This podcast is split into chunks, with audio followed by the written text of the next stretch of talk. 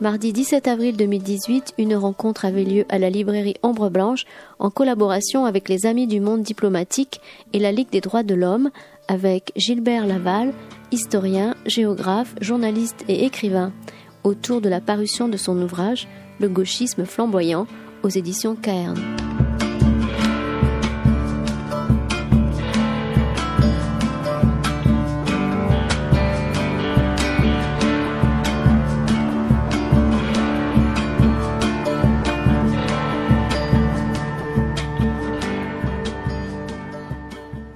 Bonsoir. Euh, je me présente, je m'appelle Jean-François Mignard. Euh, des gens me connaissent en la salle, d'autres connaissent euh, déjà de ma famille, on va le dire comme ça. Le, et je suis chargé euh, d'animer, modérer, je sais plus comment on dit maintenant, cette soirée, qui est une soirée qui est organisée par la librairie Ombre Blanche en partenariat avec la Ligue des droits de l'homme que je représente ici. Voilà. Et euh, soirée donc, alors je vous apprends rien puisque vous êtes là. Hein, c'est une soirée qui fait une conférence, débat, c'est-à-dire qu'il y aura une première partie euh, plutôt dans le registre euh, conférence et une deuxième partie un peu plus interactive, euh, qui est organisée donc cette conférence et débat à l'occasion de la parution maintenant depuis quelques semaines du, du dernier ouvrage de, de Gilbert Laval ici présent un, euh, bonsoir, donc, qui, un, qui, a sorti ce magnifique livre hein, que vous avez, euh, que vous avez à, l'entrée, là, hein, qui s'appelle Le gauchisme flamboyant, hein, l'après 68 à Toulouse. Voilà. Donc, euh, je, vous, je, vais faire une petite introduction. Je suis là pour ça, quand même. Et ensuite, on rentrera directement dans le vif du sujet. Donc, Gilbert Laval, je vais le présenter très rapidement, euh, mais euh, j'imagine que beaucoup d'entre vous le connaissent. C'est le voilà. On peut commencer déjà à l'applaudir. C'est trop arrêté, arrêtez. Bon, mais écoutez, tout est dit, on peut repartir. Le, donc, ça, Gilbert Laval, il a été, euh, il, a été euh, lycéen étudiant dans la région. Il y reviendra certainement derrière. Hein, euh, il a été, euh, il, il, est plus connu ch chez nous comme ayant été le correspondant de Libération à Toulouse pendant quelques années. 30 ans, juste. Voilà.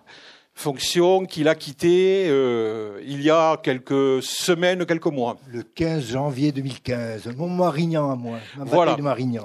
Donc depuis, euh, il est bien entendu pas resté euh, inactif. C'est un, c'est un compulsif euh, cosmique, voilà. Hein, euh.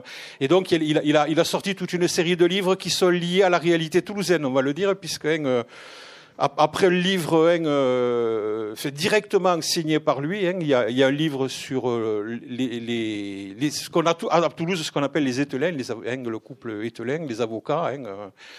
Et euh, je pense qu'il y a des gens aussi à la salle qui connaissent. Oh, ça risque de revenir aussi. Hein, là, on est, on est en terrain de connaissance pour pas mal de personnes. Et puis donc, il y a ce livre-là. C'est un livre qui, quand on l'a, quand on l'a lu, hein, quand je dis on, là, c'est, c'est, euh, en tant que Ligue des droits de l'homme, on a, on a été intéressé par le fait que, et on y reviendra là aussi certainement, hein, il y a deux aspects qui nous intéressaient, au-delà de, du côté un peu ancien combattant, quoique, hein, euh, que, peut représenter euh, un livre qui est un livre un peu, un peu de souvenirs pour des gens qui, sont, euh, qui, qui, ont, qui, ont, qui ont mouillé dans cette affaire-là, pour le dire comme ça, et j'en fais partie. Surtout pas. Hein, voilà. Mais euh, pour, pour ça, on a, on, va, on n'est pas déçu, on va pas être déçu du côté de la commémoration, du côté hein, de l'ancien combattant. Mais ça, ça produit âgé continu. Mais ce qui nous a intéressé, c'était justement le fait que c'était, c'était pas ça, pour autant qu'on veuille aller au-delà de, hein, d'une première impression comme ça.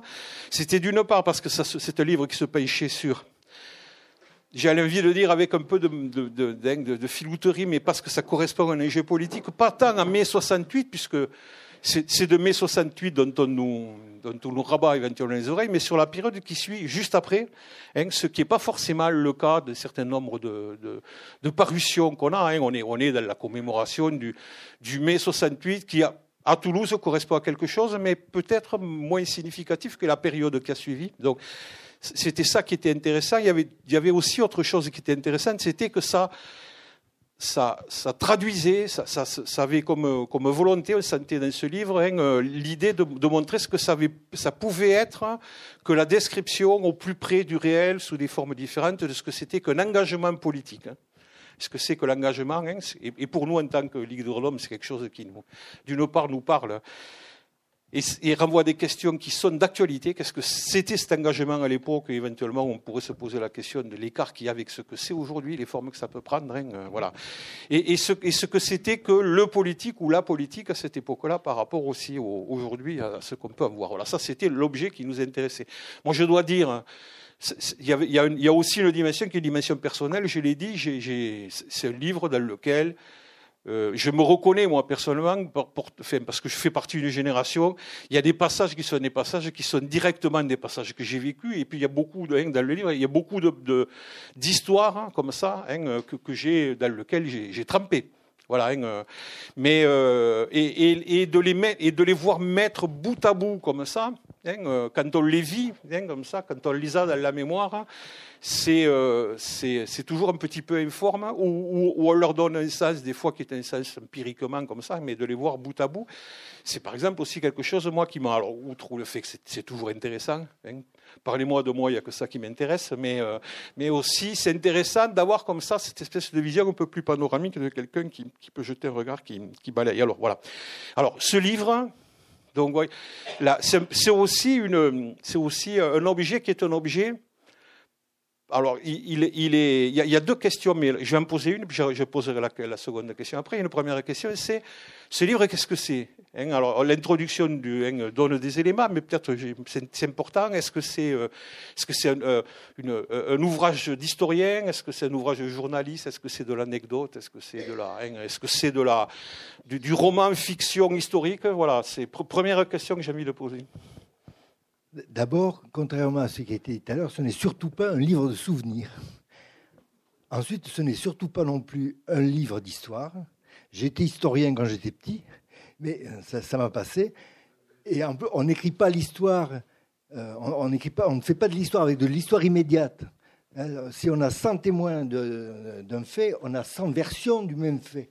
Donc il n'y a pas d'histoire à écrire. Les choses ne sont pas établies, ne sont pas finies. Donc ce n'est surtout pas un livre d'histoire c'est pas non plus une encyclopédie ou un annuaire de, l'extrême gauche toulousaine. Ça n'a aucune euh, visée euh, encyclopédique de la période. Il ne s'agit pas de tout raconter. Mais je pense que tu as, saisi en, racontant que je mettais les, gens en scène et que vous pouviez vous y retrouver. J'ai euh, voulu faire un récit de ce qu'avait été cette époque. Et donc, ayant été 35 ans journaliste, 30 ans à Libé, mais 35 ans au total, j'ai gardé quelques, quelques manières. Et donc, euh, euh, j'ai fait comme un reportage dans l'histoire, comme un reportage dans le temps. Voilà. Donc, je suis je suis remonté 50 ans en arrière, enfin, vous voyez à peu près. Euh, j'ai remonté les pistes, j'ai remonté, j'ai remonté les pistes, j'ai remonté les, les, ficelles. Je suis remonté, je suis remonté aux sources. J'ai euh, retrouvé des lieux, j'ai retrouvé des gens. J'ai fait exactement ce qu'on fait quand on est journaliste et quand on, quand on est en reportage. Voilà. C'est un reportage dans le temps que j'ai fait. L'avantage de, cette façon de faire, c'était que, que je mettais ça en mouvement. Je, mettais tout ça en mouvement. Et, euh, ça me permettait de. La chose que je voulais traduire, c'est que ces années-là avaient été un élan formidable. Il y avait eu 68, avec l'explosion gigantesque que, tout le monde, que tout le monde sait, au moins dans, cette salle, le, le, euh, une remise en cause de, toutes les hiérarchies, de toutes les autorités, de tous les pouvoirs. Donc c'était formidable. Et donc, euh, là, c'est comme si les, murs qui enserraient une société faite d'interdits, de contraintes étaient tombés. Et les années qui ont suivi, les années de, gauchisme et du gauchisme flamboyant, et, je dis, euh, sont les années d'un élan extraordinaire. Dans euh, les, murs de 68 venaient de tomber et toute la jeunesse, en tout cas l'extrême gauche, a tenté de poursuivre l'aventure, mais avec sa traduction politique. C'est-à-dire qu'il s'agissait de faire vraiment la révolution, c'est-à-dire par la prise de, pouvoir, qui, n'avait pas été l'objet du tout de mai 68. En mai 68, il ne s'est jamais agi de prendre le pouvoir. Qui se souvient d'une manif qui a eu lieu à l'Élysée, une manif à Matignon, une manif à l'Assemblée Non, les lieux de pouvoir ont été totalement épargnés en 68. En 68 à Paris, on a occupé quoi? L'Odéon, un théâtre. C'était c'était autre chose qui se jouait, et un peu la bourse aussi. Mais c'est oh, juste un tout petit peu. Mais c'était symbolique. C'était. Oui, oui, oui. Non, mais je, parlais de lieux de pouvoir. Mais, donc ce sont, ce des, lieux de culture, des lieux d'enseignement, des, lieux de, la société. Ce n'était pas, des lieux de pouvoir. C'était pas des lieux de pouvoir. Donc, euh, il y a eu la tentation, après tout ça, de l'extrême gauche à imaginer que tout ça pouvait être poursuivi et on devait arriver à la société merveilleuse, évidemment, que la, révolution menée par l'avant-garde du prolétariat nous, fournirait, On est tous d'accord, on a drôlement bien fait de réussir. Alors, deuxième question, là, la première question, c'était. Alors, c'est des, questions aussi un peu de définition. C'est euh, le gauchisme flamboyant. Flamboyant, je comprends, mais le gauchisme, ça, m'intéresse comme question parce qu'entre le, entre la maladie infantile et le communisme qu'on retrouve dans les références comme ça de l'extrême gauche de l'époque, le, le gauchisme marcelin euh, dans les pages de l'humanité, euh, le, le euh, ou, le gauchisme, là on a une, comment dire, quand on lit le livre, c'est ces ambiguïtés, on a une, une c'est un vocable globalement positif, comme, on disait aussi dans les, colonnes de l'humanité, hein, alors que c'est par définition d'emblée, ou du moins à l'époque, me semble-t-il, pour l'avoir un petit peu vécu, ça a une connotation un petit peu péjorative quand même, le gauchisme. Mais, mais 20 ans, 30 ans, 40 ans plus tard, ça reste profondément, à mon sens, positif. Il faut absolument le, le valoriser. Ça a été un élan, un élan extraordinaire où, il y avait vraiment la, production d'un projet collectif. Aujourd'hui, euh, dites-moi où, il est le projet collectif. Moi, je, ne le vois pas, je ne vois pas poindre. C'était très créatif tout le monde se réinventait, tout le monde réinventait son rapport à la société, son rapport à l'autre. Euh, les, prolos apprenaient à dire merde au patron, les femmes à dire merde à, leur mari. Et, ça a fini que avec nos comités de soldats, les soldats ont fini par, dire merde à la hiérarchie militaire.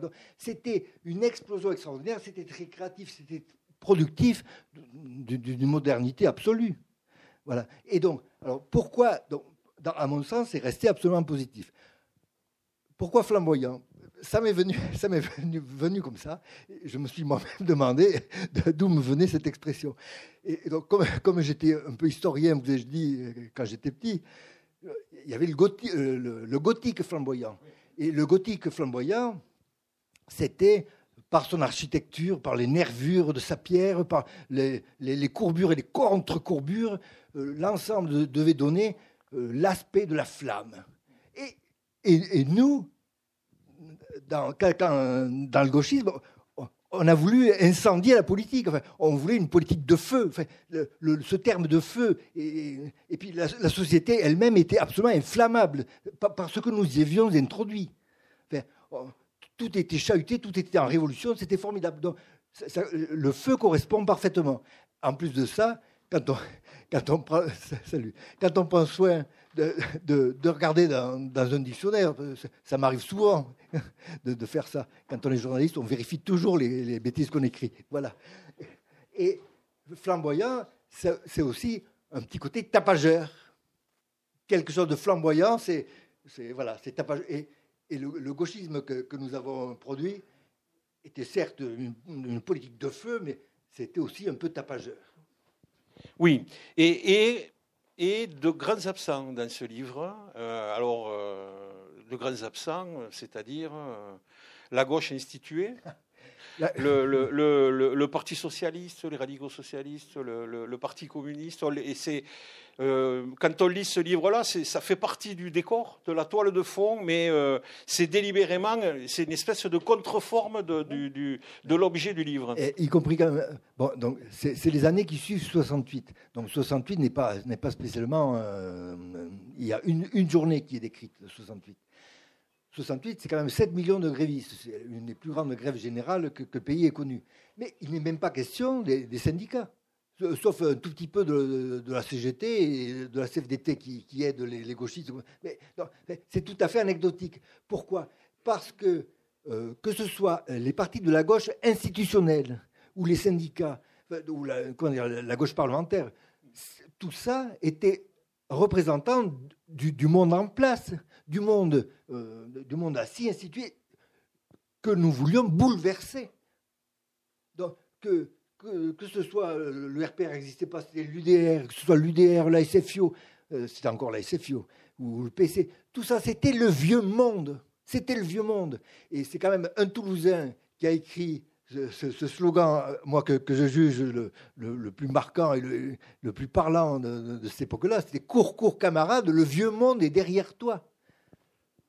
Voilà. Tu, le connais peut-être. Oui, il s'appelait Daniel Ben oui, voilà.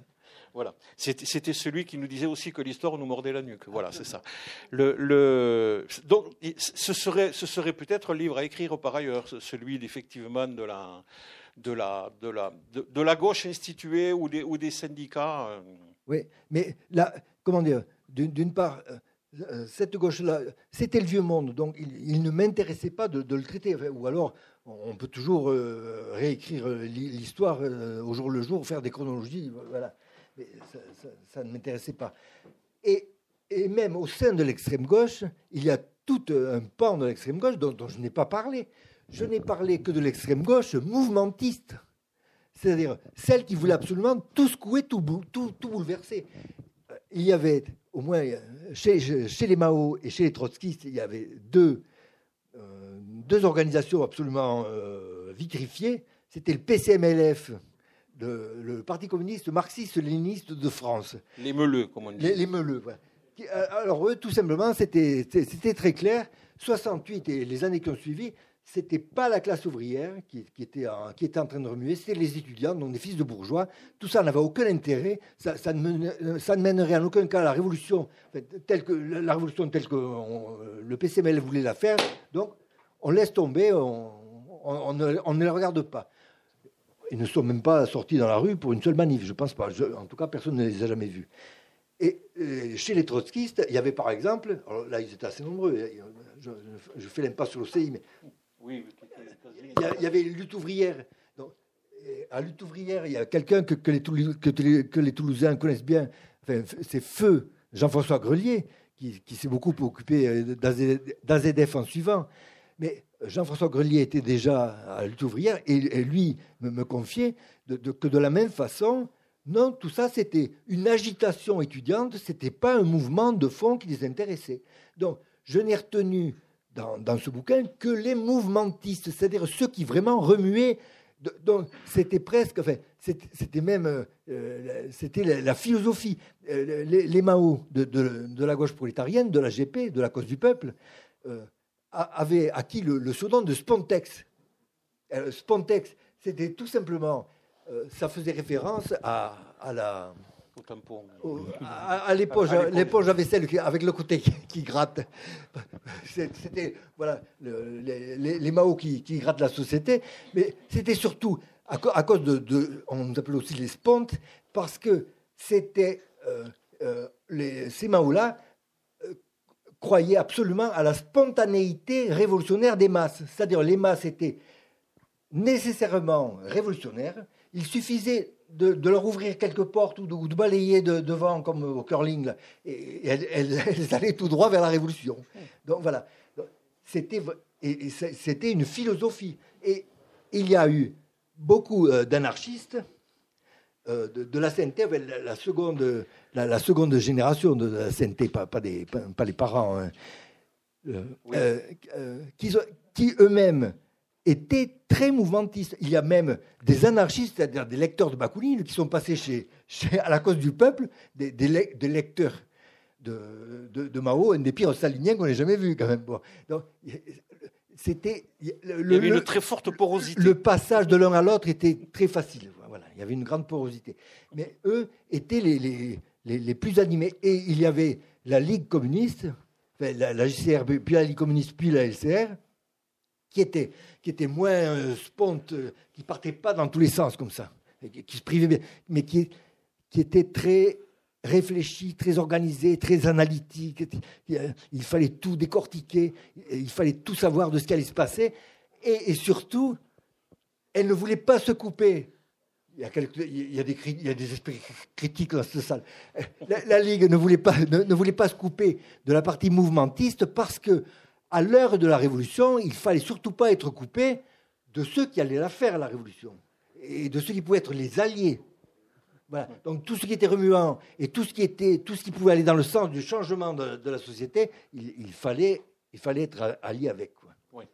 Et, dans ce, livre, on, voit, c'est comme ça, après, personnellement, à la lecture, on voit un aspect qui est un aspect un peu lumineux de, de, cette époque-là, qui est celui effectivement euh, de la révolte contre euh, des, contre-coups de 68 Hein, des, secousses sismiques et de la révolte contre, la société fermée, celle de De Gaulle, celle du Vin, voilà, où, on abat un certain nombre d'interdits hein, euh, et où, euh, alors, moi, ça m'intéresse parce qu'on retrouve une logique de droit contre une logique de devoir. Moi, j'ai envie de dire, ben, hein, c'est-à-dire, on, reprend la main sur le droit à contre hein, euh, la société de devoir qui est la société de l'ancien régime. Voilà, c'est un peu, il une espèce de comme ça de, rééquilibrage. C'est peut-être une manière de dire pour moi aussi le, cet élan. Hein, mais il y, a, il, y a ce côté euh, sympa mais compliqué qui est là, la chute des tabous, la liberté sexuelle, etc., etc. Ça, c'est le côté un peu sympa.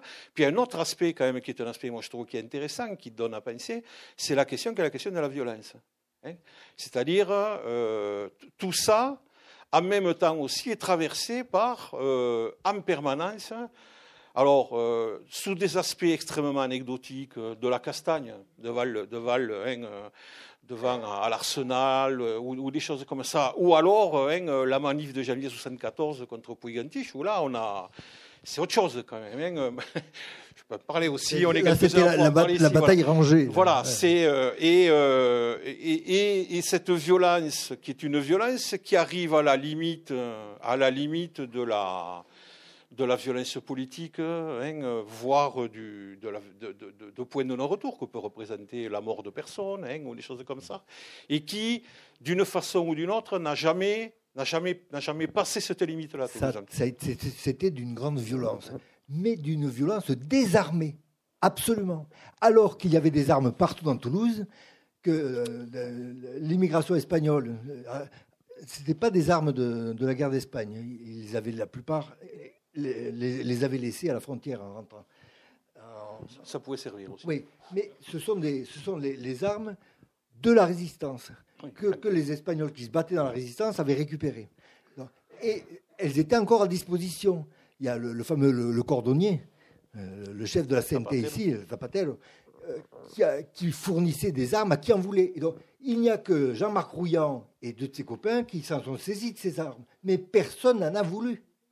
Et même, il y a quelques, euh, quelques-uns, c'est amusant, parmi les plus pacifistes, dont même quelques-uns du PSU, qui se disaient pacifistes, qui se revendiquent comme pacifistes, qui ont acheté des armes.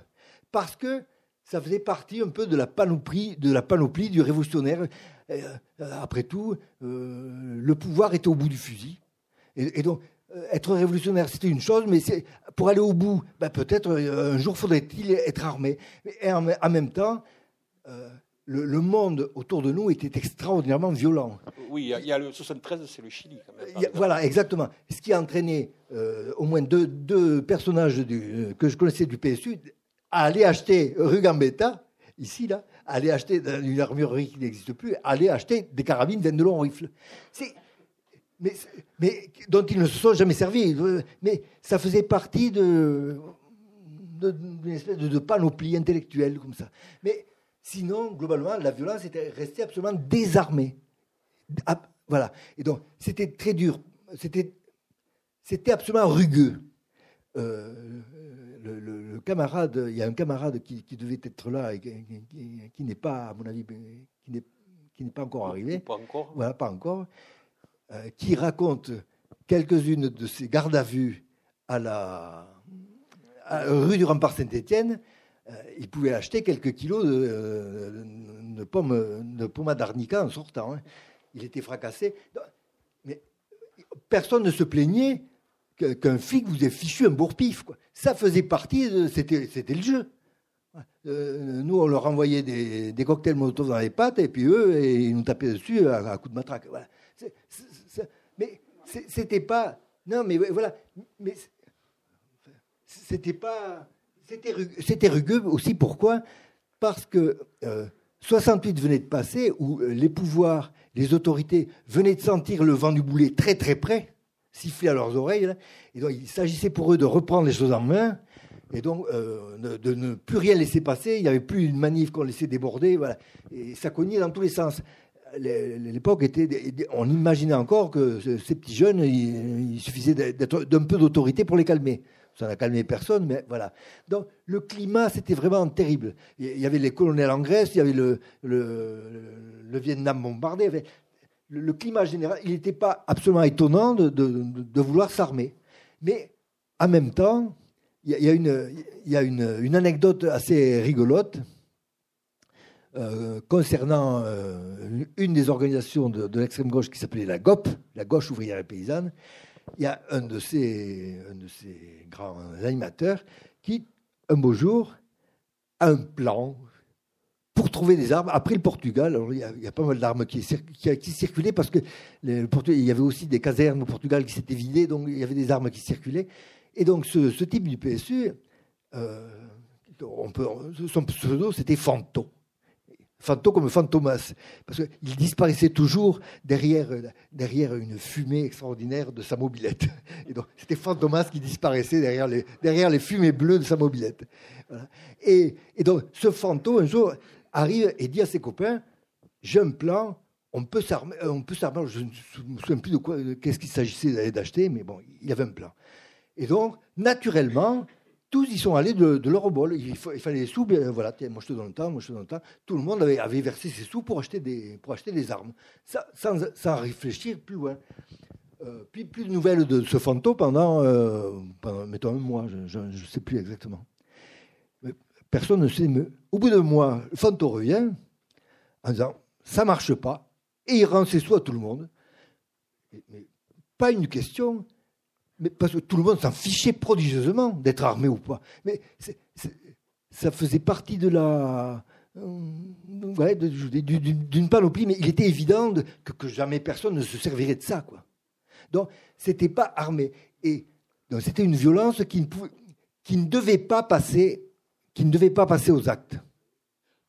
Oui, le, il y a une. Alors, ça aussi, c'est la dernière chose, et puis après, je pense que ce serait intéressant aussi qu'on puisse ouvrir le, débat. Il y a une. Il y a quelque chose d'un peu paradoxal à la lecture de ce livre aussi, c'est. Euh, c'est à la fois, ça décrit des personnages. Alors bon, il y a, il y a quasiment des figures archétypiques de la, du militantisme là-dedans. Hein, euh, euh, mais ça, décrit une situation complètement paradoxale. connu. Eh, oui, ça, paradoxe dans lequel il y avait des affrontements qui étaient des affrontements euh, idéologiques forts, très marqués. Hein, je veux dire, compris, euh, c'est pas évoqué dans le livre, mais mm, des, fois ça se règle au bouffe au, coin d'une manif parce que il fallait pas que la manif soit déborde, etc., etc. Et, en même temps, ce, livre décrit quelque chose de l'ordre d'une communauté de vues, euh, hein, de quelque chose qui, qui fédère d'une certaine manière des gens qui, par ailleurs, au-delà, au-delà de la, au-delà de, l'espoir de la société idéale, bon, ce qui est quand même, euh, une fois qu'on a dit ça, et pas très discriminant, hein, euh, avait quand même des fois plus de différences que de, que ressemblances. Mais c'est traversé quand même par, euh, on, est, partie, prenante d'une même chose. Ça, a été un élan. Et donc, dans une révolution, personne personne n'est d'accord pour aller vers, vers le, le, même objectif, mais tout, enfin, si personne n'est d'accord sur l'objectif lui-même, mais tout le monde est d'accord pour courir dans le même sens. Et quand tout le monde court dans le même sens, c'est là qu'on découvre que c'est la révolution. Sinon, c'est autant, d'individus qui, veulent aller. C'est l'élan qui compte. Les, disparités n'importe pas. Mais euh, toi, tu as retenu ça, et moi, au total, il y a autre chose que tu, que tu n'as pas relevé. Mais euh, qui, euh, qui, m'a beaucoup surpris en rédigeant ce, bouquin, parce que j'étais, je savais qu'il y aurait un petit, un petit chapitre de, pas grand-chose sur la naissance du mouvement des femmes. Or, c'est une des plus gros, une des plus grosses sections de, ce bouquin que j'ai découvert en avançant, parce que à mon avis, ça, c'est ce qui va rester de ces années-là. C'est un des trucs essentiels. C'est parce que c'est la naissance du mouvement des femmes, mais surtout à quel point ce mouvement a transformé euh, l'extrême gauche elle-même. Parce que euh, l'extrême gauche était composée d'abominables machos. Il n'y a, pas, a pas à se raconter d'histoire. Eux-mêmes reconnaissent qu'ils l'ont été. Les, filles de la Ligue se perdent en, mots les, plus durs les uns que les autres pour qualifier ce qu'ont été, les, été les chefs. Elles parlaient même de, certains droits de cuissage sur les, sur les chefs de la Ligue par rapport aux jeunes étudiants. Enfin, ça, non. et, et Voilà. Et donc. et elle, elle, elle, et, et, donc, ce, mouvement, ce mouvement a, totalement. Euh, c'est le mouvement qui est resté, qui a, qui a, bouleversé le plus profondément, à mon sens, euh, la, société. Et qu'est-ce qu'on retient, après, la, majorité à 18 ans, tout le monde l'a eu, mais euh, la liberté de l'avortement, c'est quand même le MLF et le MLAC qui l'ont obtenu. Les, organisations gauchistes, c'était aller au plus simple, c'était écouter les, filles. Calmez-vous, on fait d'abord la révolution, puis quand, le prolétariat aura le pouvoir, vous allez voir, on va réaménager tout ça, ça sera magnifique. Elles se sont vite rendues compte que c'était pipeau et qu'il fallait quitter tout de suite ces organisations et s'occuper elles-mêmes, s'organiser elles-mêmes et indépendamment. Et c'est ce qu'elles ont fait. Elles ont quitté euh, largement l'extrême gauche, elles ont créé le MLF, le MLAC, et puis c'est elles qui ont transformé, qui ont transformé la société. Je, sens qu'on on peut ouvrir le débat, parce que là, il y, a, de la réaction, bien entendu. On va essayer de faire, euh, en partageant peut-être, alors, des mémoires, parce qu'il y a des gens ici qui, qui, sont dans cette mémoire-là. On va peut-être essayer de faire de l'histoire, c'est-à-dire de l'objectiver en, en, mutualisant ces mémoires. Il y a peut-être aussi des gens, il y a certainement, il y en a, je vois des gens qui sont aussi là. Euh, et qui découvrent, hein, euh, et qui découvrent cette, cette réalité-là. Voilà. Donc, la parole est à la salle. Je propose qu'on prenne deux ou trois questions, ensuite que tu, tu répondes. Hein. Voilà, sinon, après, je, suis obligé de galoper tout le temps. Alors, je veux bien qu'on réécrive l'histoire à l'occasion du cinquantenaire et qu'on rabâche les mêmes insultes nous, dont on nous a abeuvré il y a 50 ans, mais il y a quand même des limites. Alors, il, y a des... il y a des limites. Des limites. Alors, les limites sont celles de, de ce qui est exactement passé. Alors, premièrement, rectification. Claude Matussi, je suis un des fondateurs et dirigeants du PCMLF qui a disparu. Et j'ai été, avant que le PCMLF soit créé à Toulouse, le président de la Fédération des résidences universitaires de France et président d'ailleurs de l'Association des résidents de Rangueil. En tant que leader étudiant, c'est moi qui ai organisé sur le plan national l'abrogation unilatérale par les étudiantes et les étudiants des règlements intérieurs qui interdisaient donc les visites et la libre circulation dans les cités. C'était le 14 février 68. Alors quand on me dit que le PCMLF avait la même position que le PCF sur les étudiants révolutionnaires qui étaient des fils de bourgeois, où il faut en rire, ou, s'en plaindre, je ne sais pas. Enfin, où vous avez vu ça? Où vous avez vu une telle déclaration du PCMLF au sujet des étudiants. Nous avions des, camarades étudiants dans les organisations étudiantes du début à la fin où on a existé. Et d'ailleurs, je pense qu'il y a quelques autres militants et dirigeants de l'époque qui pourront en témoigner. Alors ça, c'est la première rectification. Deuxièmement, les machos de l'époque, par rapport à nos camarades euh, militantes, au PCMLF, il y avait la parité dans toutes les organisations dirigeantes. Hein Je tiens à vous le signaler. Depuis les années 70. D'autres euh, réactions, questions, euh, réflexions? Oui. Alors, je prends la parole pour dire plusieurs choses. La première, c'est que moi-même, je suis fils d'un militant communiste du PCA euh, qui a été emprisonné en Algérie parce qu'il était pro-FLN. Ensuite, j'étais forcément anti-PC, tout court, au retour d'Algérie à 13 ans et demi. Ensuite, j'ai été de toutes les épopées, rocambolesques et ubuesques, et pour dire finalement tout ça pour ça. En réalité, j'ai été à la fois, dans un premier temps, avec les Mao, les Spontex, les anarchos, que je me suis qualifié moi-même d'anarcho débile. J'ai été AVO avant de devenir LO pendant deux mois. Hein. et, je suis, à l'origine sur Toulouse de la création du mouvement des travailleurs arabes parce que, effectivement, je parlais arabe et donc j'ai aidé des travailleurs immigrés à cette époque-là. En réalité, et, et, pour finir, parce que sinon il y en aurait pour des ans, des années, euh, Bon, ben j'ai euh, dans ton livre, je l'ai lu, mais je trouve que c'est bon, c'est des épisodes, mais il y a au niveau de la chronologie, au niveau des faits, il y a beaucoup de choses qui ne correspondent pas à la réalité. C'est comme tu dis, c'est plutôt de la fiction. Parce qu'après, euh, certains d'entre nous, tu les qualifies de berliers, par exemple, je sais que c'était pas ça. Hein, bon, quand t'as, quand, quand, quand, quand t'as, quand t'as euh, quand euh, Léo Ferré est venu à Toulouse, je ne sais pas qui c'est que tu as trouvé, mais c'est moi qui suis intervenu. Euh, il y avait Charles Bois en premier. C'est moi qui l'ai jeté de la scène. J'avais pas du tout prévu de venir là. Allé chercher une copine. On m'a dit elle n'est pas là, elle est au Palais des Sports. C'était pratiquement plein, le Palais des Sports. Et j'ai vu un mec qui, faisait des arts martiaux avec moi. Il me dit qu'est-ce que tu veux? J'ai dit je veux rentrer. Il m'a dit viens.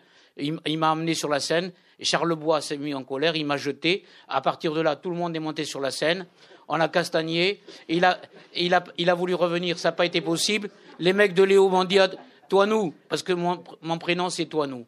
Et toi nous, euh, il faut que tu arrêtes tes hommes. J'ai pas d'hommes, moi je suis tout seul ici. Alors bon, finalement Léo a dit, il faut être les rentrées. Donc la salle était pleine, 6000 personnes.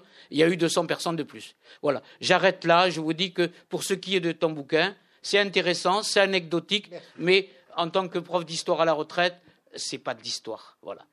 C'est exactement ce que je disais tout à l'heure. Il y a, L'exercice est redoutable, hein, Gilbert. L'exercice est toujours redoutable. C'est mieux quand ils sont morts, quand même. Oui. Euh, on, oublie quand même, pour les, relations avec le, la SFIO, les, les partis institutionnels, c'est que souvent, ils étaient cautions dans les procès. Hein, les témoins de moralité, n'est-ce pas Bernard? Et il faisait partie de l'establishment, il venait témoigner de la bonne, de la bonne volonté d'insertion de, de, de, de, la moralité. Il, servait de, il, nous servait de témoins de moralité. Ah, Est-ce que c'est vrai ou c'est Non, c'est absolument vrai. Il y a eu un exemple, quelqu'un qui a beaucoup servi de caution comme ça, c'est le fameux Jules Fourier. Euh, alors Jules Fourier, c'était on l'agitait partout. Il avait été député du Front, euh, c'était un député du PCF, un député communiste du, Front populaire, et donc c'était le plus jeune député. à ce moment-là du, Front populaire. Il était, il, était devenu très ami avec euh, avec la Ligue communiste, et donc la Ligue communiste et Jules Fourier eux-mêmes sont allés jusqu'à soutenir un procès, aller expliquer que ils sont allés euh, témoigner de la moralité du pire des, des, Mao de la GP qui pu exister, qui, était Gigi. Gigi qui était un frappadingue complet. Et à tel point que euh, même ses, copains, le, comité exécutif de, la GP à Paris, il avait appelé Gigi la masse. C'était, il était incontrôlable, il faisait n'importe quoi. Tout le monde savait parfaitement qu'il faisait n'importe quoi, et ses copains surtout. Eh bien, le jour où il s'est fait toper euh, le, jour où il s'est fait toper, euh, il y a Jules Fourier et un membre de la Ligue qui sont allés témoigner de la bonne moralité de ce Gigi et que non, il fallait surtout pas le. Oui, c'était la question qu'est-ce qui, qui unit des gens qui, par ailleurs, euh, ayant connu les trois, étaient par ailleurs de très près très très divisés par ailleurs. Ben voilà. Mais c'est ce que j'expliquais tout à l'heure. Euh, la Ligue qui, venait très souvent en soutien aux mouvementistes. Pourtant, euh, Dieu sait qu'ils n'avaient rien à faire avec, les, les, ou les Mao. Mais c'était une façon. On, ne laisse pas seuls des, alliés potentiels. On, est de toutes les, mêmes bagarres, on est des mêmes âgés, on est dans les mêmes manifs. Donc, on, quand on prétend, quand on prétend mener la lutte, quand on prétend prendre la tête des troupes, tenir le drapeau, il faut, il faut aussi être capable de défendre le dernier de, la troupe. Mais il était là et il, est, il était très présent. Ouais, il cognait. Euh, non, mais voilà, exactement. C'est bon, oui. C'est bon, vas-y. Le, petit moustachu là-bas. Non, non, mais juste euh, aussi, nos relations avec les syndicats étaient un peu tendues. Moi, je me souviens, euh, les défilés du 1er mai, c'était une sorte de rendez-vous où on, était en, queue de, en queue de peloton.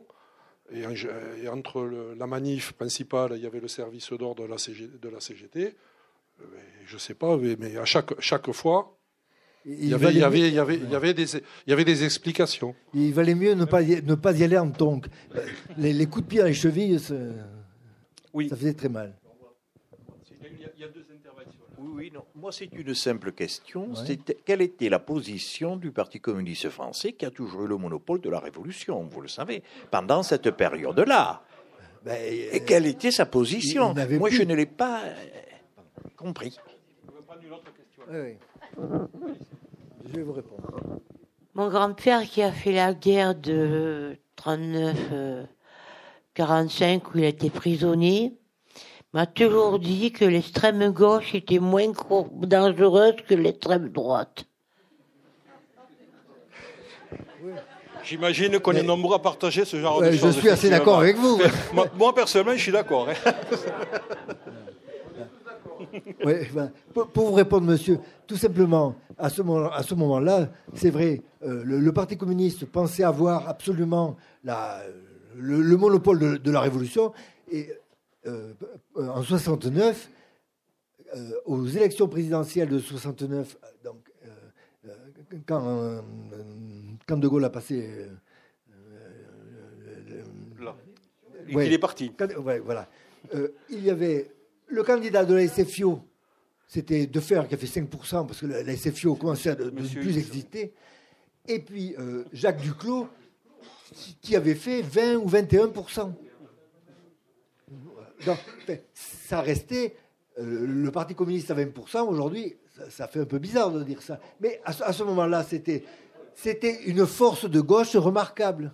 C'était, sauf que là, ils ont senti que c'était un peu le, ils étaient, le, le, il faisait partie du vieux monde. C'est le fameux malentendu infini dont, parle Maurice euh, Maurice Biro, Maurice de Grimont, pardon, entre les générations. Euh, la, génération en place ne comprenait plus du tout ce, que faisait la, nouvelle, et les, révolutionnaires communistes, qui pouvaient se qualifier de révolutionnaires, ne comprenaient plus du tout ce que faisaient euh, ces révolutionnaires, comme disait, gauchistes. C'est le, le, mot essentiellement employé par les communistes au début. Les gauchistes, c'était tout à fait méprisant, mais euh, oui, alors, à propos des armes, bon, c'est vrai qu'il n'y avait pas d'armes à feu. Mais moi qui étais sympathisant GP, quand on avait les barres de fer, les côtés de Molotov, des pavés et trucs, et ça pouvait quand même blesser grave, sinon tuer, du moins handicaper gravement. Euh, D'où les réactions des policiers, d'ailleurs, les, grenades à tir tendu, et qui, auraient pu nous handicaper aussi. Donc, euh, quand même pas d'armes à feu, mais des armes assez conséquentes. Voilà. Donc, c'était très rugueux. Mais euh, aujourd'hui, dans, dans, cette salle, il y a au moins la moitié de la salle qui sait encore comment fabriquer des ras et des cocktails Molotov. Et ce sont des recettes qui se perdent, ça, monsieur. Oui, mais c'est pas. Mais à l'époque, tout le monde, tout, enfin, tout le monde savait faire ça. Oui. Ça, faisait partie. C'est comme se prendre des, des bourpifs en garde à vue. Ça faisait partie du jeu. C'était dans le. Non, mais c'est ce qui est d'autant plus remarquable quant à la faculté qu'il y a eu à un moment donné de savoir jusqu'où aller pas, trop loin, quoi. Hein, puisque là, on est, euh, c'est vrai, on le voit bien dans le bouquin qu'il euh, y a des armes qui circulent, qu'il y a, y a, une organisation quasi militaire du service d'ordre euh, qui peut investir, qui peut investir l'agence, hein, voilà, qui peut aller jusque aller au contact des, des forces de l'ordre devant le consulat d'Espagne, mais qui s'arrête à un moment donné. Alors, y compris y compris des gens dont on pourrait imaginer qu'ils ne s'arrêteraient pas. Je vais le dire comme ça, pour avoir vécu, moi, à des moments donnés, des moments de cette période-là, il y avait des jeunes dont se disait, il faut faire gaffe, ils sont très dangereux parce qu'ils pourraient aller passer de l'autre côté du, miroir. Hein. Mmh. C'est-à-dire, euh, c'est quoi? C'est qu'il y ait des morts, c'est que c'est vrai que ça castagnait, mais il n'y a, a, pas eu de mort, pour le dire comme ça. Hein. Euh, y a certainement des gens qui ont été un peu esquintés. Mais, et, pourtant, des gens qui étaient, entre guillemets, incontrôlés, les fameux pontes ou les choses comme ça, on pouvait se dire, ils vont, ils, eh bien non, voilà. C'est, euh, Et c'était pas seulement. Il y, a, il y, a un tabou, il y a une espèce d'interdit comme ça qui a fonctionné, alors qu'on est. Hein, voilà. Absolument. Et, il y avait tellement de. Ah, mais. Ah. voilà. Faites-le parler, lui, là-bas. C'est lui que je pensais n'être pas arrivé. Il est là. Non, les spontes euh, incontrôlés, il faudrait savoir si c'est eux, la GP, les Mao, le mouvement, qui allaient au maximum de la violence. Alors ils étaient bien contrôlés puisque justement ils n'ont pas fait de morts. Parce que c'était pas dur de faire des morts. Parmi le stock que vous lancez, il y en a une grenade qui marche. Et il y a même eu des cas où elles ont marché. Et des flics ont laissé leurs couilles dans un cas, notamment euh, quand ils chargeaient une manif des armées. Donc, euh, les spontex, moi je préfère le terme les mouvementistes, c'est-à-dire ceux qui, à l'inverse des trotskistes, qui liquidaient les mouvements pour faire le parti dont on voit aujourd'hui ce qu'il en est, euh, ont développé les mouvements, lycéens quand on a été lycéen, étudiant quand on a été étudiant, enseignant quand on a été prof à la fac, et même euh, euh, syndicaliste patronal quand on s'est retrouvé avec un petit cabinet. Voilà, c'est ce qu'on appelle la seconde gauche canal historique, une évolution qui part de la GEC et, voilà. Donc, euh, nous avons, nous avons exercé la violence et nous l'avons contrôlée de sorte à atteindre nos objectifs que le mouvement tienne, qui passe à la télé, parce qu'évidemment, on savait bien qu'on n'allait pas prendre euh, le palais d'hiver, qui passe à la télé, et qu'un mouvement étudiant, s'il passe pas à la télé, eh il n'existe pas. Et quand je vois qu'on nous fait aujourd'hui un gros bordel parce qu'à Tolbiac, ils ont trouvé trois cocktails, mais c'est la preuve même que c'est pas dangereux.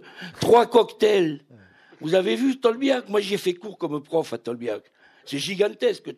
Au Mirail, on avait 200 cocktails Molotov en continu pendant les six mois qu'on a tenu occuper la fac en 76. Et, et voilà. avec, des cours de, avec des cours de travaux euh, pratiques pour les fabriquer. Voilà, et on a même, bon. Donc, donc, euh, Spontex, ça c'est les Trots qui le disaient, euh, c'est plutôt mouvementiste.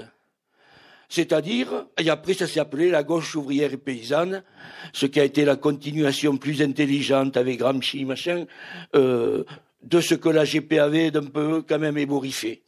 Voilà. Je suis assez d'accord. Le, alors là, sur l'intervention apparaît, euh, apparaît un, autre, une autre catégorie d'acteurs, ce serait intéressant d'en parler, qui est la police.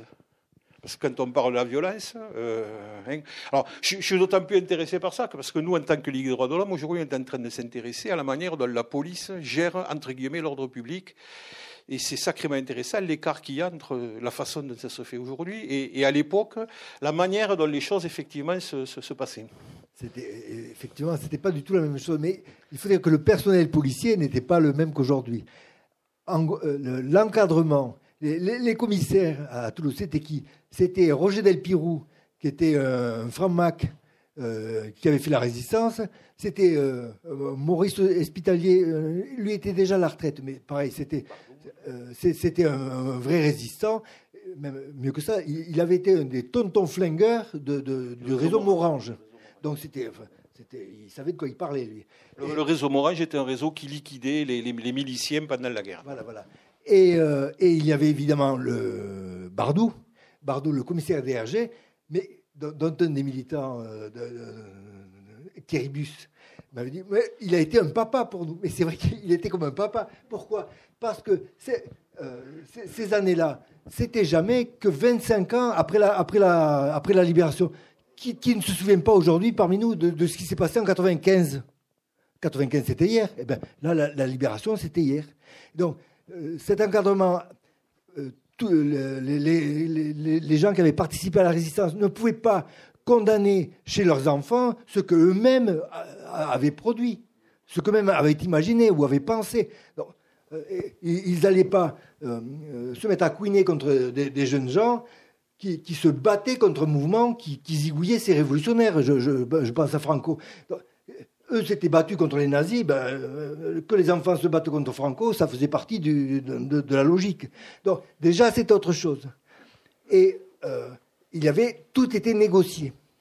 Tout était négocié. Le, camarade Bardou n'hésitait pas à, pousser la, à pousser la porte du 14 rue de l'Étoile, le siège de, la, LCR, pour venir demander comment ça allait se passer euh, et jusqu'où ça pouvait aller. Alors, et d'accord, je comprends bien, disait-il, que euh, pour, protester de la façon la, plus visible et vigoureuse contre, euh, la, condamnation de Pugantiche, il vous faut au moins envoyer quelques, cocktails en direction du consulat. Donc, pour ça, on vous laisse rentrer les dix premiers mètres de la rue Sainte-Anne, et au-delà, comme ça, vous pourrez, mais au-delà, il y aura, des, y aura des, chevaux de frise, vous n'irez pas plus loin. Si vous allez plus loin, ça sera la catastrophe, je ne garantis plus rien. tout était négocié, d'accord, on fait comme ça. C'était, et, de, l'autre côté, les, révolutionnaires qui disaient à Bardot, euh, tel, tel manif va se passer comme ci, comme ça, maintenant, euh, ne, vous amusez pas à déborder, parce que si par hasard, euh, nous, on y va, on va, on va la jouer dans le calme. Si par hasard ça, finissait mal, euh, on est capable de mobiliser beaucoup de monde et vous savez qu'on fera beaucoup plus de mal que vous. Donc, tout était dans la, confrontation et la négociation permanente. Voilà. Donc, entre, les flics et les révolutionnaires, il y avait une, négociation, il y avait une conversation. Et, et, cela dit, dernière petite anecdote, je finis avec ça. Il y a, euh, il y a un policier que je connaissais, enfin que je connais, sauf qu'il n'est plus policier, mais qui avait à ce moment-là, qui avait euh, infiltré des infiltré des mouvements de, des, mouvements d'extrême gauche. Ça existait ça aussi. Et oui, il y a beaucoup. il y en avait beaucoup. Et, mais il y en avait chez les Mao, mais à la Ligue aussi. Voilà. Et, et donc, euh, ce flic, je l'appelle, c'est au, début, euh, il y a plus de deux ans de ça, avant de commencer le bouquin, je me dis peut-être je, euh, vais aussi aller chercher du côté de la police, euh, avoir quelques. Et, donc je le mets à contribution. Je l'appelle, je dis est-ce que, est-ce que tu me causerais de, ce ah, il, m'a toujours rencardé sur plein de, plein de sujets, des, sujets d'actualité, quand j'étais journaliste. il me répond Gilbert, non. Je dis pardon, non, je ne le ferai pas il ne s'agit pas de mettre en cause, il s'agit juste de, rapporter des faits. il me dit non, je ne le ferai pas. Et pourquoi ne le ferais-tu pas? Et c'est c'est vraiment pas un type de gauche. Je suis sûr qu'il vote à droite. Euh, même s'il vote, il, préférerait aller à la pêche. Et il me dit tout simplement, parce que ces types, avec le recul, j'ai tellement de respect pour ce qu'a été leur engagement sur le moment que je ne veux pas parler de ça, parce que parler de ça, ça les dévaloriserait. En le lisant avec le recul, ça les dévaloriserait. Donc je ne te dirai rien. Voilà. Donc il y avait quand même une relation particulière de, la police et des révolutionnaires. Alors quand ils en tenaient un, euh, il y a quelques-uns là, ça y est, que j'ai retrouvé qu'ils sont pris de, belles, de belles tartes en garde à vue, mais sinon c'était et puis il y a ceux qui, il y a ceux qui sont passés à l'acte. Il y a ceux qui ont transgressé, qui, qui sont allés au-delà de ça. Qui sont dans la violence. En matière de violence, oui. Hum. Mais ils sont restés, ils sont restés très rares et surtout très isolés. Parce que l'exemple formidable, de, je ne sais plus qui me disait qu'il n'y avait pas de chronologie dans ce bouquin. Évidemment, il n'y a pas de chronologie. Euh, il ne s'agit pas de, faire un bouquin d'histoire. On ne rend pas compte de l'élan. Et quand on fait un reportage, on commence souvent, par la fin. Hein. Donc, là, là j'ai commencé par, euh, par euh, la, manif de, janvier 1974 parce que ça, ça, résumait beaucoup de choses. D'abord, ça permettait de faire un état des lieux, un état des forces de l'extrême gauche. Et puis surtout, il y a quelque chose de formidable. ça cognait dans tous les sens. Et on a même vu euh, un militant euh, de la Ligue, donc parfaitement encadré, euh, et à un moment qui a eu la tentation d'aller prendre dans, une NAS, de, prendre au piège des cartes de CRS, mais à, l'époque, les NAS, c'était l'autre sens. Oui, voilà. Et, donc, si on fait comme ci et comme ça, on leur fiche une ratatouille, une pâtée, on ne se souvient pas. Mais comme il était, c'était un, militant bien discipliné, la, Ligue, quand il y avait des manifs, réunissait, il y avait le bureau de ville qui était réuni à, à la fédération, enfin la fédération d'un, rue de l'Étoile, et elle a envoyé un représentant suivre la manif. Et le, représentant rendait compte en permanence de, de, ce qui était fait. Et, euh, la décision de faire ci ou de faire ça appartenait au bureau, au bureau de ville, pas à la manif. Et donc c'est le commissaire politique entre les deux qui, faisait le lien. Donc, le, camarade trotskiste qui voulait aller ficher une pâtée au CRS en rend compte au camarade commissaire politique, le, lequel, c'était Tony Antoine Artus, lequel lui dit non, on ne va pas faire ça. Euh, pourquoi? On ne va pas faire ça parce que est-ce que le public auquel nous sommes censés nous, adresser par cette manif, euh, comment, comment ce public va recevoir qu'on fiche une ratatouille au CRS. Est-ce qu'on est là pour protester contre Franco ou pour ficher une ratatouille au CRS Il y a tout un débat politique. Oui, une, ratatouille euh, sérieuse, pour le coup. Là, c'est pas symbolique. Là, Non, c'était vraiment, il se prenait, il se prenait un carton, c'était, il, se faisait fiche en feu dans, leur car. Non, c'était affreux.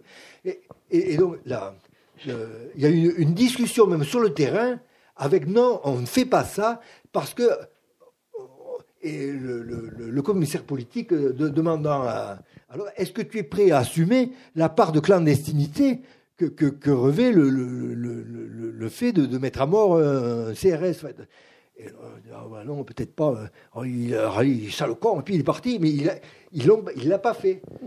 C'était, c'était tiré au cordeau. Tout était discuté, tout je suis absolument d'accord, tout était contrôlé. Tout était contrôlé. Et cet exemple-là me paraît fameux, parce que là, vraiment... Et, puis, il y, en a qui, il, y en a qui sont allés plus loin. Et il y en a qui sont allés plus loin, mais il, il y en a, ils ne sont pas très compliqués. C'est euh, Rouillant et, trois ou quatre de ses, de ses affidés ici. Mais qui, par ailleurs, ce sont des garçons formidables. Hein. Enfin, euh, comment dire Eux ont été à la même école que tout le monde ici, c'est-à-dire on était nourris tous d'antifranquisme, on était nourri d'une épopée révolutionnaire. il, fallait renverser, il fallait renverser le vieux monde pour en mettre un de neuf à la place. il, fallait tout bousculer. Donc, ça, on partageait tous cette même chose. On partageait tous le. Vous vous souvenez peut-être de, la cantine qu'il y avait euh, à Arnaud Bernard, un, petit restaurant qui s'appelait La, Casse. Hein? Voilà. voilà.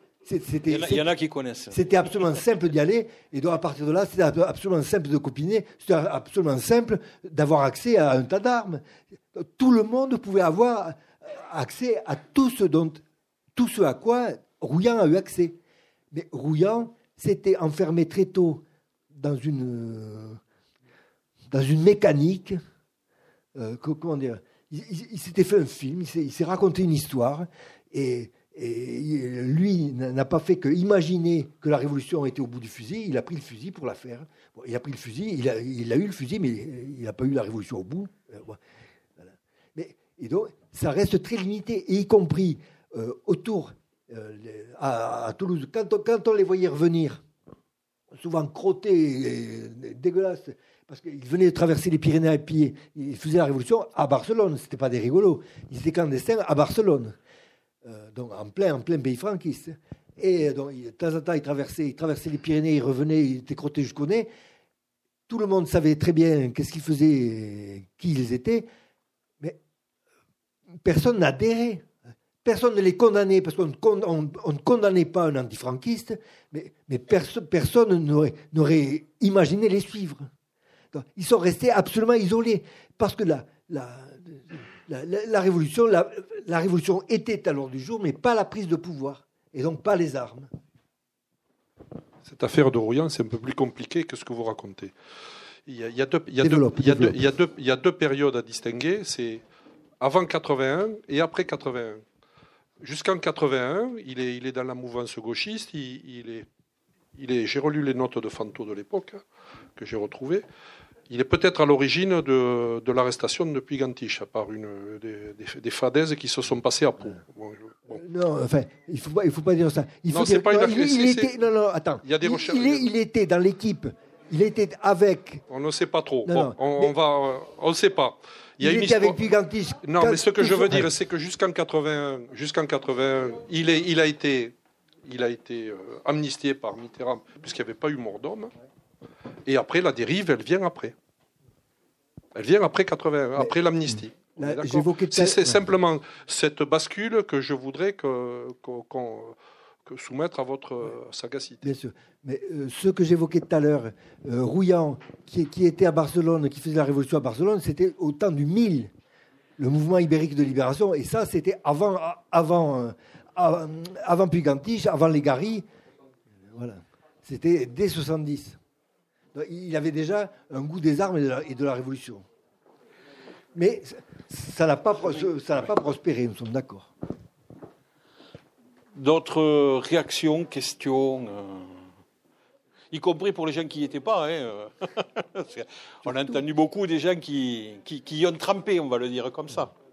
Euh, personnellement, j'ai été violée il y a quelque temps.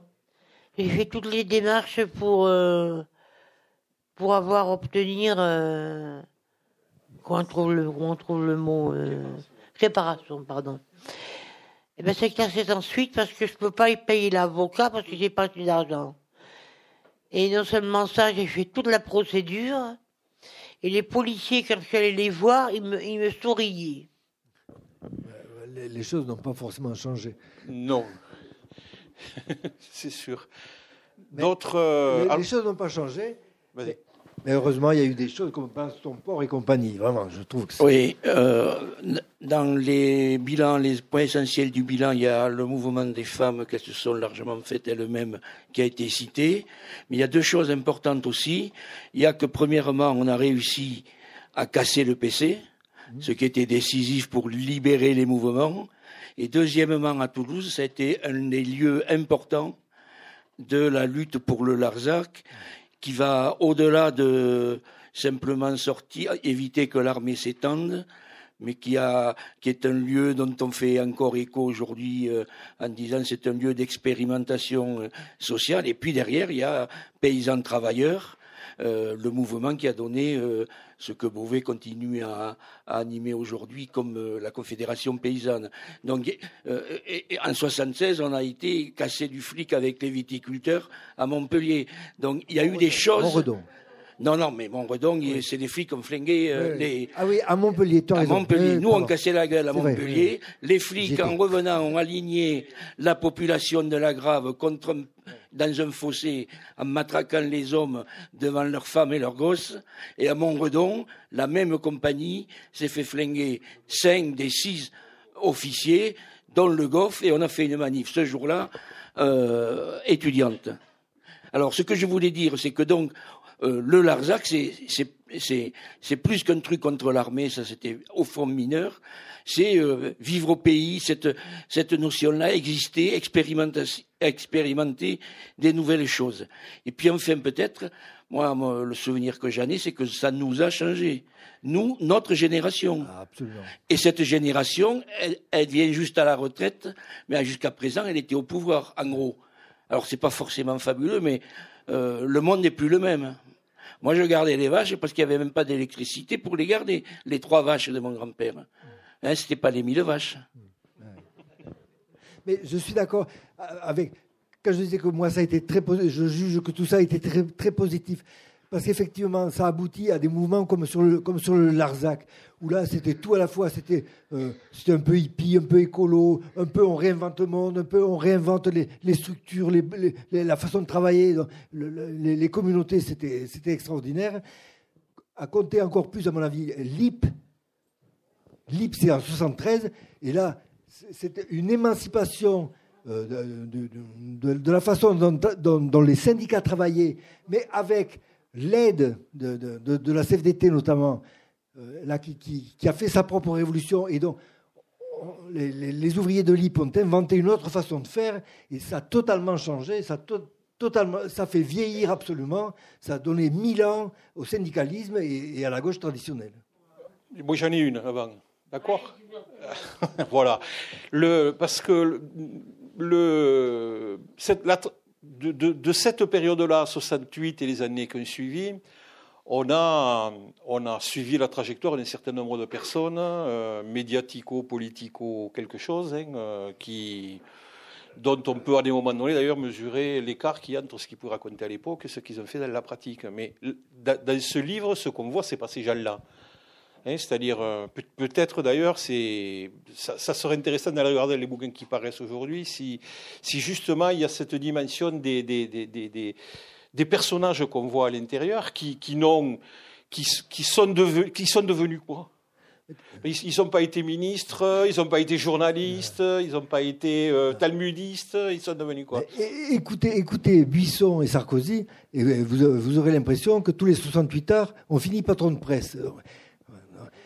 et vous avez bien compris que moi, c'était un choix, que, que, rien de tout ça n'apparaisse. Mm. C'est un choix parce que on a, tous les mêmes yeux, les mêmes cerveaux. Quand, vous, regardez comme ça au hasard, votre regard se fixe toujours sur ce qui bouge. 50 ans plus tard, qu'est-ce qui continue à bouger? Ben, C'est les patrons de presse, les, conseillers des cabinets ministériels et compagnie. C'est pas eux qui ont fait 68. C'est, pas des gens comme Julie ou comme, euh, comme Donc, par ailleurs, que je tiens en, grande estime, pour, pour, vraiment plein de raisons. Mais c'est pas eux qui ont fait 68. 68, c'est vous, c'est moi, c'est machin, c'est bidule, c'est mes parents, c'est des gens euh, qui, ne savaient rien et qui se sont, qui, se sont retrouvés tout d'un coup euh, à, changer leur, vision de la société, puis à s'apercevoir que le voisin faisait la même chose. Moi, j'ai voulu rendre compte de, de l'histoire est faite par une masse de gens. Et une masse de gens, elle démarre jamais sur une grande idée ou un coup de sifflet. Elle démarre, on ne sait pas trop comment, on ne sait pas trop par quelle alchimie, et tout d'un coup, euh, c'est un mécontentement qui, s'ajoute au mécontentement d'à côté, ça finit par des centaines de milliers de mécontentements, et quand il y a 7 millions de grévistes dans la rue, ça donne un grand mouvement historique. Mais on ne pouvait pas deviner avant. Mais, et, c'est, surtout pas euh, quelques grosses têtes. Les, les, grosses têtes ont été portées par le mouvement. Mais comment dire, le 68 et suivant, ça a été une énorme ébullition. Qu'est-ce que c'est une ébullition? C'est des millions de petites bulles. Ces millions de petites bulles, c'est elles qui ont porté le mouvement, c'est elles qui ont porté 68 et les, années suivantes. Ce n'est pas le, gros glouglou du milieu. Oui, avec, euh, avec des, atterrissages douloureux. Euh, bien sûr. Euh, rien que dans, le petit, dans le petit cercle Mao qu'il y avait à Albi, c'était euh, sept ou des fois huit personnes. Il y a eu quand même trois suicides. Pourquoi? Parce que ce sont des gens, quand, la GP s'est dissoute, quand, la, gauche prolétarienne a, décidé, enfin, en 73, en novembre 73, on a appelé ça l'âge des chrysanthèmes, ça se passait à Toussaint. Et, et comment dire? Euh, C'est quand. Euh, quand la, GP s'est rendue compte que rien de ce qu'elle faisait ne, produisait, n'avait aucun effet d'entraînement sur les masses que nous voulions amener à la, Révolution. Et ce qui s'était passé, au contraire, euh, en février 2012, 72, euh, c'est euh, la mort de Pierre Auvernet. Pierre Auvernet qui s'était fait révolvériser par un vigile de, chez Renault devant Biancourt. C'était Franck, non, Tramoni, Tramoni, bien sûr. Et, donc, ça a été, euh, voyons, est-ce que ça vaut le coup ce que nous faisons pour atterrir à, ce que nos jeunes militants se fassent révolvériser comme ça? Non, on, arrête tout. Mais les, les, Mao et l'encadrement de, de, la GP savaient parfaitement, à ce moment-là, avaient parfaitement mesuré la catastrophe que ce serait pour ses propres troupes, pour tous ces établis qui étaient partis dans les usines. Et que, et tout d'un coup, il fallait aller les trouver et leur dire Ben non, mon coco, il n'y aura pas la révolution. Toi, tu restes dans ton usine. C'est comme si. Mais la, révolution n'est plus à l'ordre du jour. Tant pis. Euh, on a, raté, on a raté ton existence, on a raté la révolution, mais c'est comme ça. On, savait les, dégâts prodigieux que ça, allait, que, ça allait, que ça allait entraîner. Et ça a entraîné des dégâts prodigieux. Je dis trois suicides sur, sur 7 ou 8 personnes, ça fait quand même euh, ça fait un certain nombre. Et, et ça uniquement chez les Mao. Je ne parle pas de Recanati euh, chez, à, la Ligue. Ça, il y avait tout d'un coup l'espèce de, de, rêve géant, un rêve universel de, de, changement profond du monde entier, de la société nouvelle qui allait émerger. Ça allait être quelque chose d'extraordinaire. Tout d'un coup, tout s'arrêtait. Et on, vous demandait de, rester et dire bonjour au contremaître et dire au revoir en partant. C'était, l'effondrement absolu. Mais la, grande chose, à mon sens, que, que, la direction de, la GPAU, et notamment euh, ici, c'est un Toulousain qui a, essentiellement prononcé ça à, Paris, c'est Alain Rebaud. Euh, parce que Benny Lévy, qui était le, grand chef théorique, lui était, à la ramasse. Il, était complètement euh, annihilé, annihilé, il ne pouvait plus rien dire. Donc c'est Alain Rebaud qui a, pris la parole. Et donc, euh, euh, il préférait condamner entre guillemets les, rêves de ces militants plutôt qu'il avait anticipé sur, la, dérive que ça pouvait produire. On, va produire du, western dans les villes. On, ne disait pas encore ça va pas être une dérive à l'italienne parce que l'Italie n'y avait pas encore eu. Mais ça allait donner ça, ça allait donner les brigades, les brigades rouges, ça allait donner des, coups de pétard partout, ça allait donner n'importe quoi. Donc ça a été une grande chose, vraiment intellectuellement, ça a été d'une grande force de, de s'auto-dissoudre. C'était vraiment se faire harakiri. Il fait harakiri, c'est bien joli, c'est pas qu'une expression, il faut aussi s'enfoncer le couteau dans le ventre. Eh bien là, là ils l'ont fait. Je propose qu'on aille vers la fin du débat. Il y a, s'il y a des gens qui veulent intervenir, c'est le moment, parce qu'après. Oui, quand même, pour comprendre, il faut aussi faire un peu d'histoire, quand même. Hein. vous avez dit au début que votre livre, ce n'était pas une analyse historique. Mais 68, il faut quand même sortir de l'idée euh, de la fable, de la génération spontanée, que c'est apparu comme cela, on ne sait pas pourquoi, subitement. Euh, à l'université, dans les années 60, après 65, on assiste à deux scissions de l'UEC, avec la scission trotskiste, la JCR d'abord, puis du JCML une année après, du fait donc euh, essentiellement du désaccord stratégique euh, sur la ligne du, Parti communiste, et en particulier une des dates fatidiques, c'est le soutien par le PCF à Mitterrand en 65. Mmh. Grand débat au sein de l'UEC à l'époque, et qui s'est soldé donc par ces deux scissions successives. Euh, deux scissions qui ont amené quand même en très peu de temps, en l'espace d'un an ou deux, à des organisations dites gauchistes de l'époque qui représentaient quand même 1000, 2000 à 3000 militants à l'université. Ça fait du monde. Euh, militants qui étaient aussi fortement engagés euh, dans les manifestations contre l'agression américaine au Vietnam, qui ont drainé aussi beaucoup de monde et d'étudiants avant 68. Ça, a été, ça a été essentiel. Tous ces ruisseaux, tous ces fleuves ont convergé en 68. 68, ils viennent de là sans compter en plus les militants de l'UNEF, qui étaient aussi actifs à l'université, et ceux de la FRUF dont j'ai parlé tout à l'heure. Au total, il y a eu des dizaines de milliers sur les 500 000 étudiants que nous étions à l'époque, sûrement des milliers, des milliers, ou peut-être même des dizaines de milliers de militants qui, évidemment, ont fait 68 d'une manière directe ou indirecte. 68, c'est pas la génération spontanée. D'une part, je n'ai jamais dit ça non, non, mais d'accord. Mais 68, euh, j'ai juste évoqué, enfin, j'ai décrit une journée de 68, et ce qui m'a intéressé, c'est le, c'est les années suivantes. Donc, c'est le gauchisme qui est né de là. Mais maintenant, je suis tout à fait d'accord avec vous.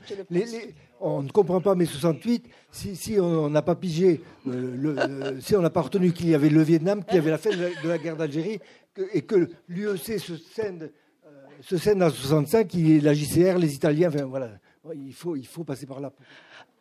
Est-ce que les choses ont vraiment changé? Parce que quand on écoute ce, débat, pas une femme évidemment n'a parlé, à part la dame tout à l'heure là qui est intervenue. Bon, on fait de l'histoire et plutôt de l'histoire un peu guerrière hein, de, de 68. Donc, euh, c'est euh, quand même, on dit que ce qui est euh, très important dans, dans les suites de 68, c'est le mouvement des femmes, la prise de parole, etc., la capacité des femmes à s'exprimer et à parler. Eh bien, effectivement, on est un peu déçu de ce qui se passe ce soir. Je ne sais pas ce que vous en pensez, mesdames. Et même personne d'une génération, de la jeune génération, ne s'est exprimé non plus. Donc, euh, finalement, euh, il y a des choses qui résistent fort, je trouve. Ah, absolument. Et, je, tiens à préciser que j'ai eu beaucoup de mal, moi, à, trouver des, interlocuteurs femmes. Hein. Il m'a fallu me. Euh, voilà, affreux. Qu'on le pende, qu'on le pende.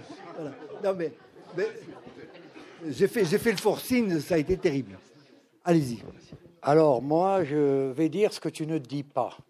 C'est-à-dire que l'après 68 a été catastrophique, a été une, véritable cata.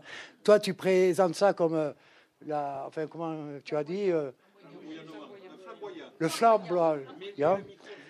Mais moi, je trouve pas, tu, vois. Je trouve surtout que 68 euh, a été peut-être, on va dire bien, c'est comporté à peu près bien. Mais l'après a fait des dégâts chez les gens. Voilà, des dégâts.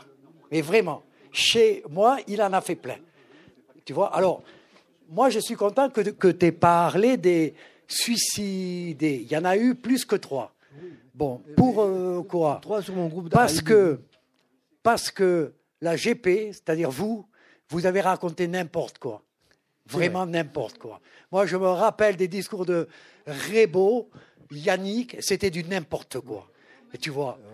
alors, alors, les gens étaient sous, sous, une telle pression que ça a fini par que, par que certains se suicident. Pour finir rapidement, moi j'ai bien vécu la dissolution en 74. Mmh. Hein bon. D'abord, Rebo nous a rien expliqué, contrairement à ce que tu dis, d'accord hein Et ensuite, je me suis retrouvé complètement seul, tu, vois. Mais, alors seul de seul. Et ça, je trouve, c'est scandaleux. C'est inadmissible d'aller chercher des jeunes quatre ans avant et de les laisser comme des cons. Tu comprends? Des jeunes, je dis bien des jeunes.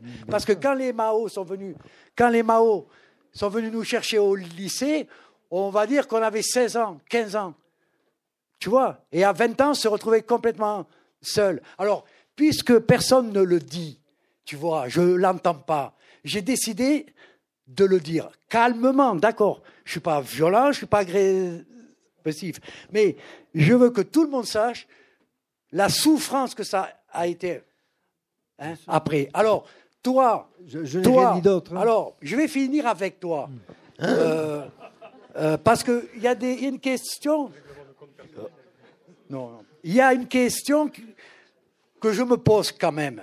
Bon, il y a eu la dissolution de la GP, il y a eu la création de Libération. Hein bon, tu en as fait partie, tu te rappelles bien. Oui. Nous, nous voyons à l'époque. Et, et, je, et je trouve que, parce que je ne sais pas si, si tu as magouillé, tu as manipulé les trucs, mais je trouve quand même que tu t'en es bien sorti. Voilà, mais vraiment quoi. Alors, euh, rappelez-moi le nom que j'ai oublié du, de l'ancien de Libé, le directeur là. Julie, Serge Julie. Alors, tu sais le bruit qui courait hein, à Toulouse. Et ça, tu ne l'as pas mis dans ton livre. Je ne connais pas, mais dis-moi. Que, à Paris, tu étais le principal soutien de Julie. Et moi Oui, toi, oui. Non, mais je n'étais pas à Paris à ce moment-là. Non, tu, confonds peut-être de, Laval. Nous sommes, nous sommes au moins deux Laval dans, ce. Et, des Laval, il y, en a, plein. Hein. Ah oui, Gilbert Laval, oui, il n'y a qu'un seul. Mais je n'ai pas le souvenir d'avoir été un soutien de, Serge Julie euh, à, à, la, GP à Paris, là, franchement. C'est vraiment dans, dans, un autre monde. Bon, les, bonnes, les bonnes vieilles habitudes ne se perdent pas de l'interpellation devant les masses laborieuses. Oui. Désolé. Merci. C'est une question euh, peut-être euh, qui restera sans réponse, mais quel, espoir nous reste-t-il euh, à la jeunesse aujourd'hui Puisque j'ai cru comprendre au début de votre intervention que rien n'était en train de poindre aujourd'hui, ni même peut-être demain, je ne sais pas. Que, moi, je ne sente rien poindre, c'est vrai, mais c'est moi qui. Voilà. Et, et c'est pas moi qui vais dire euh, la jeunesse aujourd'hui est sans, sans, vision, sans espoir. C'est à elle, de, c'est à elle de se manifester. Et donc, euh, avant d'être journaliste, j'ai été historien, et je sais aussi comment, comment les choses se font et, se défont ou ne se font pas. Et, comment se constituent les, mouvements. Généralement, la veille de toutes les, de toutes les révolutions, personne n'aurait jamais parié sur la, sur la, révolution du lendemain. Donc, on ne peut jamais dire tout le monde était là, il ne se passe rien. Pour certains, 68 est un, est un échec, non euh, pour, certains, même. Pour, pour Buisson et Sarkozy, oui. Ils l'ont euh, décrit comme un, comme un échec, comme un été noir qui, qui avait euh, fait en sorte que plus personne ne pensait à rien, que toutes les hiérarchies étaient bousculées. C'est quoi? Et puis, mais regardez, mais, tout simplement, tout simplement, quand, là, c'est encore plus, c'est encore plus évident. Moi, euh, un beau jour de, de novembre 2014, il y a un éditeur qui est venu me trouver pour me demander si par hasard je ne ferai pas un bouquin sur Toulouse, euh, extrême gauche, rouge et noir, machin, euh, pétaradant. moi, j'ai commencé par lui répondre non. Non, parce que, parce que ça allait faire appel à, des souvenirs et que j'avais aucune intention. Euh, moi, historien et journaliste, je n'ai jamais écrit mes souvenirs, donc je n'avais pas commencé maintenant. Et, donc, et puis il insistait tellement parce que lui, c'est un gros malin. Il avait bien calculé que 2014, c'était un peu avant 2018. Jusque-là, il avait raison. Il avait eu le 50. Ah, mais ce sont des mathématiciens en général. Et donc, moi, ça m'avait totalement échappé. Mais il insistait tellement que je lui ai dit écoute, je vais voir quelques, quelques vieux gauchistes de ma connaissance pour voir euh, qu'est-ce qu'ils en pensent. Et tous ont eu la même réaction que moi. Ils ont dit mais non, ça n'intéresse personne. C'est fini, c'est passé. On a tourné la page. Sauf que il, il un temps infini à me raconter ça. Les, quatre premiers que j'ai vus n'ont pas mis moins de trois heures à m'expliquer que ça n'avait aucun intérêt. Donc, je m'étais dit, ça, ça a peut-être. Et donc, j'ai persisté. Et, donc, de la même façon, chaque fois, personne n'était convaincu. Bon, tu crois que. Et, une fois la, discussion entamée, c'était à n'en plus finir. Je leur appuie sur le nez. Et, le, plus simple, quand je leur proposais que nous nous rencontrions au Florida, alors là, c'était, puisque le Florida, à ce moment-là, c'était un, centre névralgique. Tout le monde, ah oui, oui, voilà. Donc, tout le monde retrouvait, son, retrouvait un vrai plaisir à me raconter ça. Mais le plaisir de raconter ça, ça reste entre copains.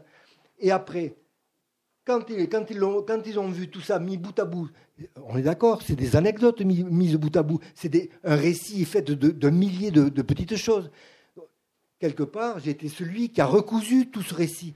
Et ils se, sont surpris à, lire ce récit de, façon euh, plutôt positive, et donc ils étaient ravis.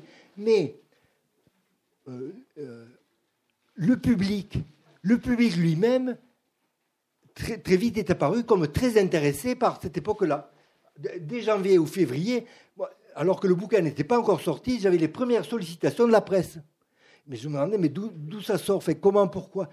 Il y avait une espèce d'engouement sur ce qu'allait être ce cinquantenaire que moi, je ne comprenais surtout pas.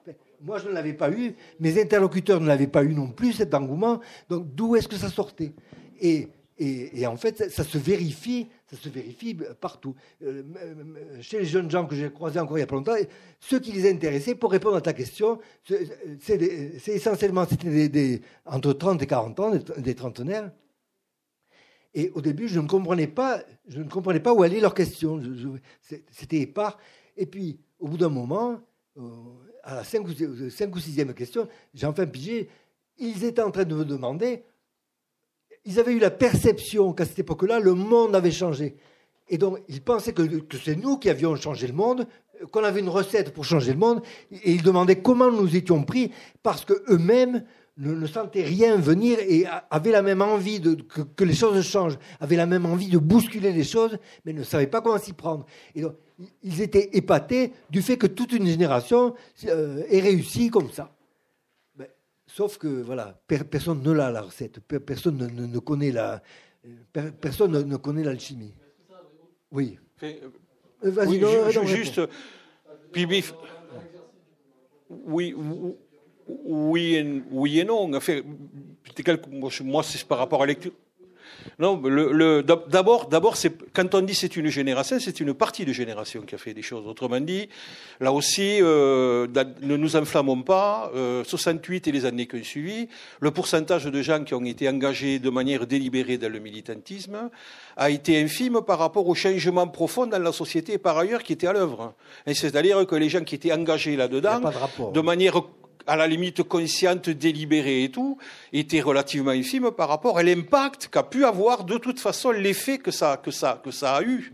Et autrement dit, c'est bien parce que d'une certaine manière le contexte social était prêt à ce que ça bouge, qu'il y a eu une efficacité aussi, de ce, de, me semble-t-il, de, de, cette partie de génération-là, euh, sur des... Alors, peut-être pour assurer les jeunes de maintenant. Moi, ce que je peux dire, c'est que ce qui s'est passé, par exemple, ou de ce que j'ai entendu de ce qui s'est passé pour y avoir participé, a été décrit avec un discours qui était un discours qui était complètement décalé par rapport à la réalité de ce qui se passait.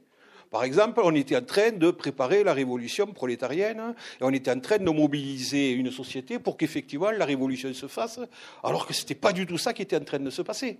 Voilà, donc, euh, et, on a, j'ai fait partie d'une organisation dans laquelle on était quasiment grapho, hein, graphomane et, où il y, a eu des, des débats à l'infini sur des stratégies qui étaient des stratégies qui, quand on les regarde 50 ans après, on se dit, on était à la fois complètement à côté de la réalité politique de ce qui était en train de se passer, et on était en même temps complètement dans le match. C'est-à-dire que ce qui se passait réellement, on, y participait. Alors, tout, ça pour dire, je, pense que là, alors, dernier élément, mais après, après, il faudra que tu interviennes et on finira. Moi, ce que je trouve de bien dans le bouquin, c'est que c'est des trajectoires de gens qui se sont engagés. C'est des trajectoires de gens qui se sont engagés, c'est ce que dit un peu Gilbert. Vous, allez, si, si ça vous, Lisez-le, après vous faites ce que vous voulez, mais vous allez y retrouver là-dedans, de manière assez diffractée, des, des, des, des à la fois c'est très, très personnalisé, c'est des gens, on, peut mettre des noms dessus, d'ailleurs il y a des noms dessus, hein, mais qui sont des formes de militantisme qui ont marqué aussi cette époque-là. Et, euh, et, et, et c'est ça, moi je pense, qui, euh, qui si on a quelque chose à transmettre, parce qu'il s'agit bien de notre transmission aussi, hein, voilà, bien sûr, hein, c'est peut-être le fait de dire, euh, euh, c'est parce que les gens sont, ça, a été possible parce qu'à un moment donné, les gens se sont autorisés à le faire.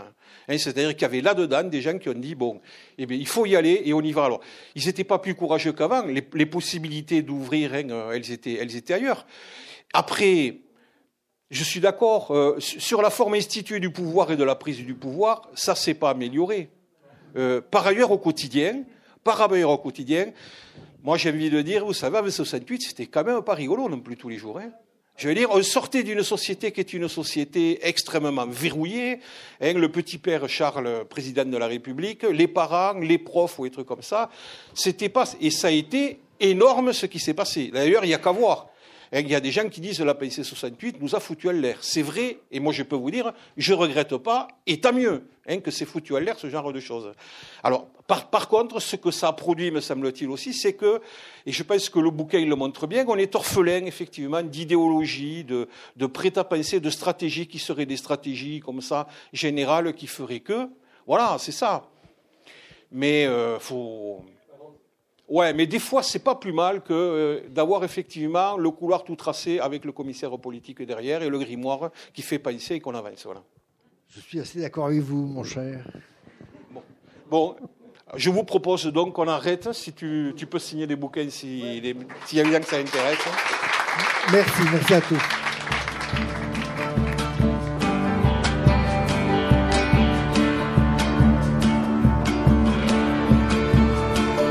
Il s'agissait d'une rencontre avec Gilbert Laval, auteur de l'ouvrage Le gauchisme flamboyant, paru aux éditions Kern, enregistré le 17 avril 2018 et organisé en collaboration avec les Amis du Monde diplomatique et la Ligue des droits de l'homme.